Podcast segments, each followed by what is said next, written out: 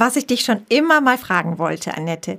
Wie gut schafft man es als Therapeut oder als Therapeutin eigentlich, die eigenen Tipps, also die eigenen Ratschläge und so weiter, auch selbst umzusetzen?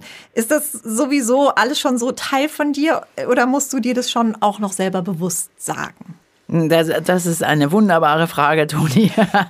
Ich, ähm, ich bin wirklich sehr, sehr bemüht, denn das, was ich selber predige, auch einzuhalten oder mich da mhm. dran mhm. zu halten. Aber mhm. trotzdem, ich bin nicht perfekt und mir gelingt manches auch nicht. Und es passiert schon auch mal, dass ich mit jemandem spreche und dort einen Impuls gebe. Und mein geheimer Gedanke ist, ja, das könntest du jetzt eigentlich auch mal wieder machen. 15 Minuten fürs Glück. Der Podcast für ein leichteres Leben. Mit Annette Frankenberger und Antonia Fuchs. Tipps, die wirklich funktionieren.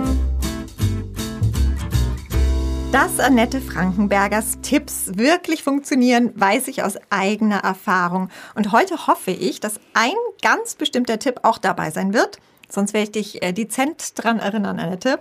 Wir haben die nämlich schon mal äh, für einen Artikel auf unseren Portalen gmx und web.de erwähnt. Aber jetzt erstmal herzlich willkommen, liebe Hörerinnen und Hörer. Und hallo, liebe Annette. Herzlich willkommen. Jetzt sprachen wir über deine Tipps und Ratschläge und dass du dich natürlich auch selber auskennst mit Problemen, die wir alle so haben. Kennst du auch dieses Phänomen, wenn man sich in dieser furchtbaren Gedankenspirale befindet und nicht rauskommt und immer an einem Thema wie kleben bleibt und sich dabei kleben bleibt, aber sich im Kreise dreht? Oh ja, das, das kenne ich auch und das ist auch, glaube ich, einer meiner großen Übungsfelder, wo ich viel damit zugange bin und vielleicht auch deswegen ein paar ganz gute Tipps heute habe, weil ich aus eigener Anschauung weiß, was funktioniert und was nicht. Möchte aber so vorab erstmal sagen, es gibt ähm, in dem Buch Den Geist beruhigen von Matthew Johnston, schreibt er wörtlich, unser Gehirn hält einfach nie die Klappe. Also unser Hirn ist so programmiert, dass es permanent denkt. 70.000 Gedanken am Tag und Nacht. Also jede Wahnsinn. halbe Sekunde ein neuer Gedanke Wahnsinn. heißt zwei Gedanken pro Herzschlag. Wahnsinn. Ich meine, da ist jetzt sicher wahnsinnig viel Belangloses dabei. Aber wenn man jetzt bedenkt, dass ja auch viele negative Gedanken dabei sind, vielleicht sogar in der Überzahl, mhm. ich weiß es nicht, und die ja dann auch wieder dazu führen, dass unsere Muskulatur angespannt ist, der Kiefer, die Schultern. Also irre, was da eigentlich den ganzen Tag im Gange ist in mhm. uns. Mhm. Und man kann eben nicht nichts denken, das geht eben nicht, sondern mhm. wir haben permanent diesen, diesen Gedankenstrom im Kopf und der ist, wie du schon sagtest, leider überwiegend negativ. Also wir mhm. sind negativ mit den anderen, wir sind negativ mit den Themen, die uns begegnen. Wir sind vor allen Dingen negativ und nahezu grausam mit uns selbst. Mhm.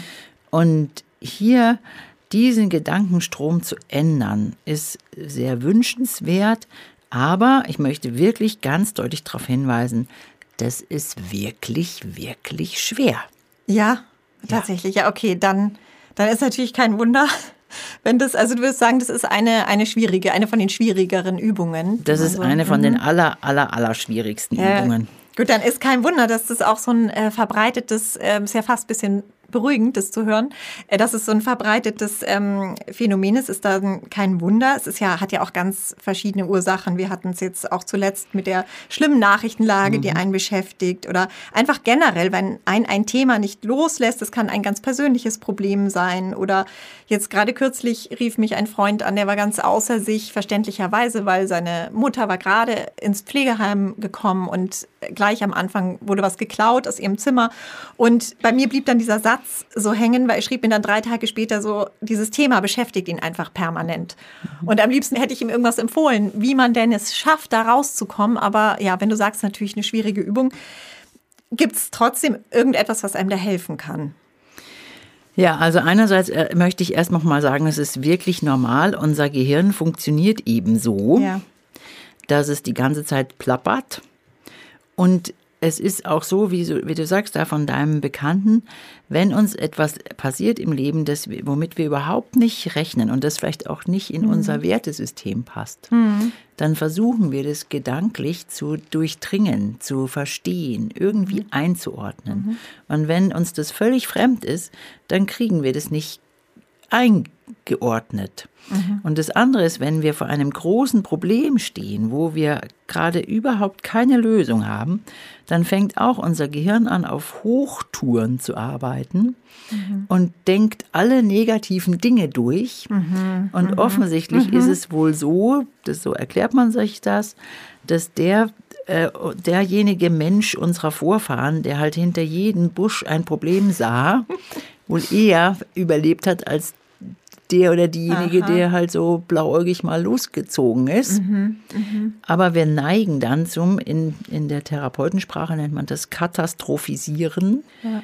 Und ich glaube, es der Mark Twain war es, der gesagt hat, ich habe in meinem Leben unglaublich viele Katastrophen erlebt, die allermeisten nur in Gedanken. stimmt. Das stimmt wirklich, ja. Und was ich auch äh, beobachte, auch an mir selbst, ist dieses innere Dialoge führen mit jemandem, wenn man, was weiß ich, zum Beispiel gerade einen schwierigen Kollegen oder Kollegin hat und weiß, morgen begegne ich der wieder oder ihm. Und dann spiele ich schon immer durch, was wir dann wohl zueinander sagen werden. Es ist ja eigentlich völlig abenteuerlich. Zu diesem Dialog kommt es dann in der Form ja auch gar nicht. Aber man, man spielt es so innerlich durch. Ja, man spricht das alles durch wie ein inneres Drehbuch und mhm. hinten und vorne mhm. und hat dann auch immer die tollsten und flottesten Antworten. Und wenn man dann nachher in der richtigen, realen Situation ist, fällt einem entweder nichts ein oder die andere Person mhm. reagiert ganz anders, als man sich das gedacht hat. Mhm. Und deswegen ist hier einer meiner Tipps, wenn dieses innere Grübeln so gar kein Ende nimmt, schreiben Sie es auf. Einfach mal alles rausschreiben alles zusammenschreiben, was mir so einfällt, was ich für Ängste habe, was ich für Fragen habe, was ich fragen will, mhm. was ich für ein Ergebnis vielleicht in diesem Gespräch haben möchte. Mhm. Mhm. Und dieses Schreiben hilft mir, mich zu sortieren und hilft im Übrigen auch, den Geist wirklich zu beruhigen, weil ich habe es dann hier auf schwarz auf weiß und ich habe es aus mir rausgebracht und dann habe ich es da stehen und dann muss ich nicht mehr dran denken, dass ich dran denken muss. Mhm.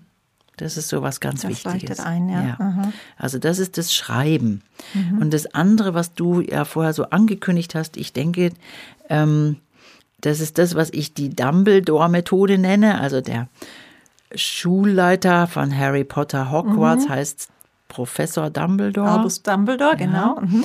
Und der hat eine Technik, wenn ihm der Kopf platzt, dann nimmt er selbstverständlich in einer Zauberschule seinen Zauberstab mhm. und lässt alle seine Gedanken in ein sogenanntes auf Englisch Pensiv oder mhm. ich glaube in der deutschen Fassung Denkarium, Denkarium fließen. Genau. Und ich fand dieses Bild, das die Autorin da entwickelt, so wahnsinnig passend, weil ich lasse etwas in eine Schale fließen, dort ist es dann gut aufgehoben und mein Kopf ist wieder freier mhm. oder leerer.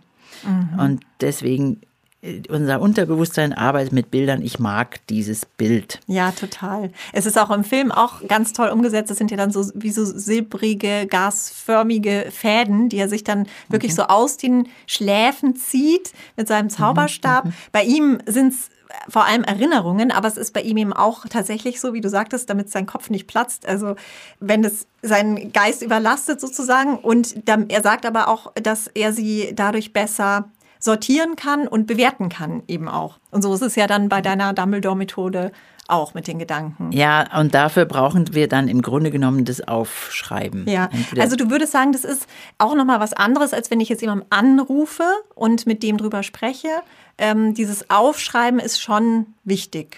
Ja, weil das, wie gesagt, dieses, wenn ich es etwas auf ein Papier bringe, dann kann es dort nicht mehr verloren gehen. Ja. Und vieles in diesem permanenten Gedankenstrom ist ein bisschen wie so auf dem Paketförderband. Ich muss das immer wieder an meinem Scanner vorbei bewegen, um mir zu sagen, es ist noch da. Mhm. Da muss ich dran denken, da noch und da noch und da noch. Mhm. Und damit ich dieses Förderband oder den Kopf eben leer kriege, schreibe ich es auf. Auch alles, was ich meine, mir merken zu müssen oder daran denken zu müssen oder jemanden fragen oder sagen zu wollen. Ja, ja, das ist super. Was gibt es noch für Methoden für, den, für die Unterbrechung des Gedankenstroms? Selbstverständlich ist es total in Ordnung, auch zu jemandem hinzugehen und zu sagen, darf ich dir jetzt mal was erzählen? Mhm. Kannst du mir zuhören? Kann mhm. ich in diesem, indem ich mit dir rede, meine eigene Lösung finden. Mhm. Also da brauche ich jemanden, der mir wirklich zuhört. Mhm. Ich finde nochmal, was sehr Schönes ist, Grübelzeit zu begrenzen. Mhm. Also zu sagen, ich, mir ist so nach so grübelig zumute, aber ich setze mich jetzt hier hin und gebe mir 10 oder 15 Minuten Zeit, wo ich denke. Und dazu ist auch gut zum Beispiel so ein Grübelplatz oder vielleicht auch mhm. mein Lieblingsplatz zu haben. Hier setze ich mich jetzt hin und gebe mich meinen Gedanken hin, mhm. aber ich begrenze das. Also ich sage in eine begrenzte Zeit und dann ist auch genug gegrübelt. Ja. Ein Punkt ist, für manche Leute ist, in, wenn ich so in diesen Gedanken bin, dass ich mir ganz bestimmte Dinge vorstelle. Mhm. Also zum Beispiel, dass ich meine Gedanken mit den Wolken ziehen lasse. Hm. Das ist aber was, das ist für manche Leute überhaupt keine gute Möglichkeit. Ja, also ja, das muss ich äh, sagen, das trifft auf mich zu. Das kommt ja gefühlt in jeder Entspannungsübung, dieses. Mhm. Und wenn Sie Gedanken haben, lassen Sie sie wie die Wolken an sich vorbeiziehen. Mhm. Und das unterstützt für mich geradezu nochmal mhm. so diesen Gedankenstrom, den man doch eigentlich weghaben will. Und das ist sowas, ja, das Unangenehme ist ja an dieser Gedankenspirale, dass man eben nicht im Hier und Jetzt ist, sondern irgendwo mit den Gedanken. Und ich finde dieses Bild für mich verstärkt es das ehrlich gesagt noch. Ich, ich finde es immer hilfreicher, sich so ganz auf den Körper dann mhm. zu besinnen. Ich hatte mal mhm. im äh, Rückbildungskurs eine Hebamme, die hat in der Entspannungsübung immer gesagt, und nun überlasst euch ganz der Matte. Und ich fand das so ein herrliches Gefühl und habe dann richtig so gespürt, wie die Matte oder dann abends im Bett die Matratze so unter dem Gewicht meines Körpers nachgibt und einen so aufnimmt.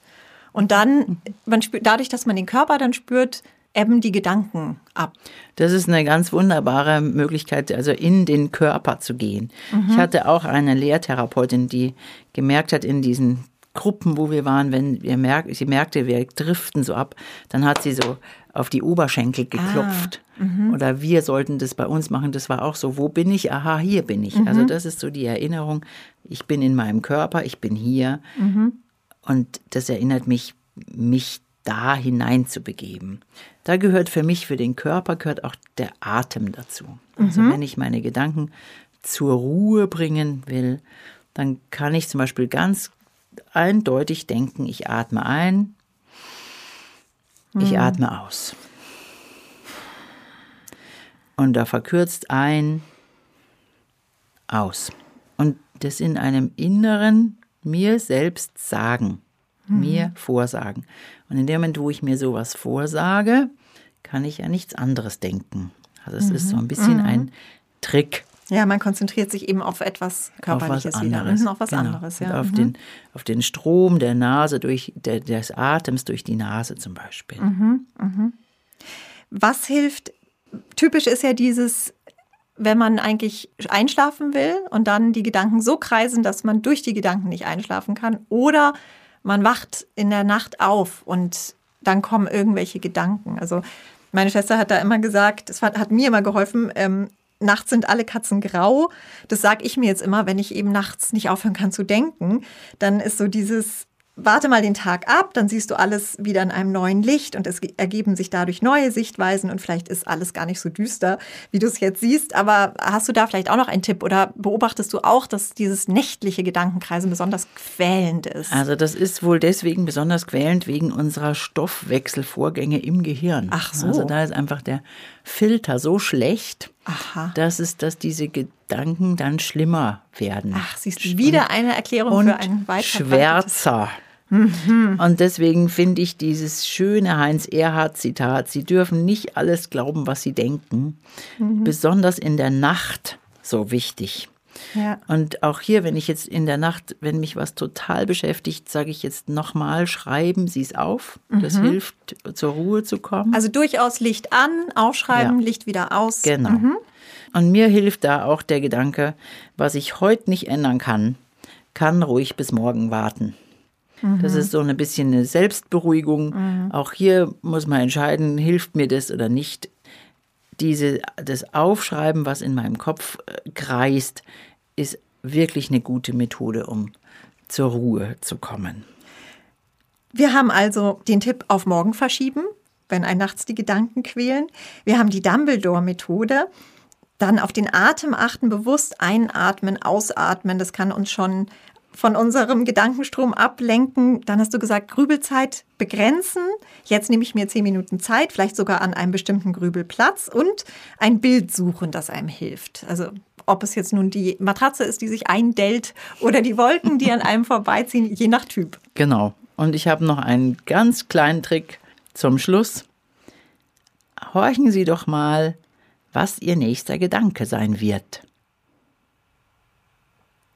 Da kommt nix, gell? Sehen Sie? Geht doch. Ja, dieses eine Mal jedenfalls. Sehr gut. Und wenn es alles nicht gleich klappen sollte, dann denken Sie sich nichts. Damit sind Sie ja offenbar nicht alleine. Es ist ein weit verbreitetes Phänomen und braucht Übungen. Vielen Dank, liebe Annette, und bis zum nächsten Mal. Dankeschön. Bis zum nächsten Mal. 15 Minuten fürs Glück.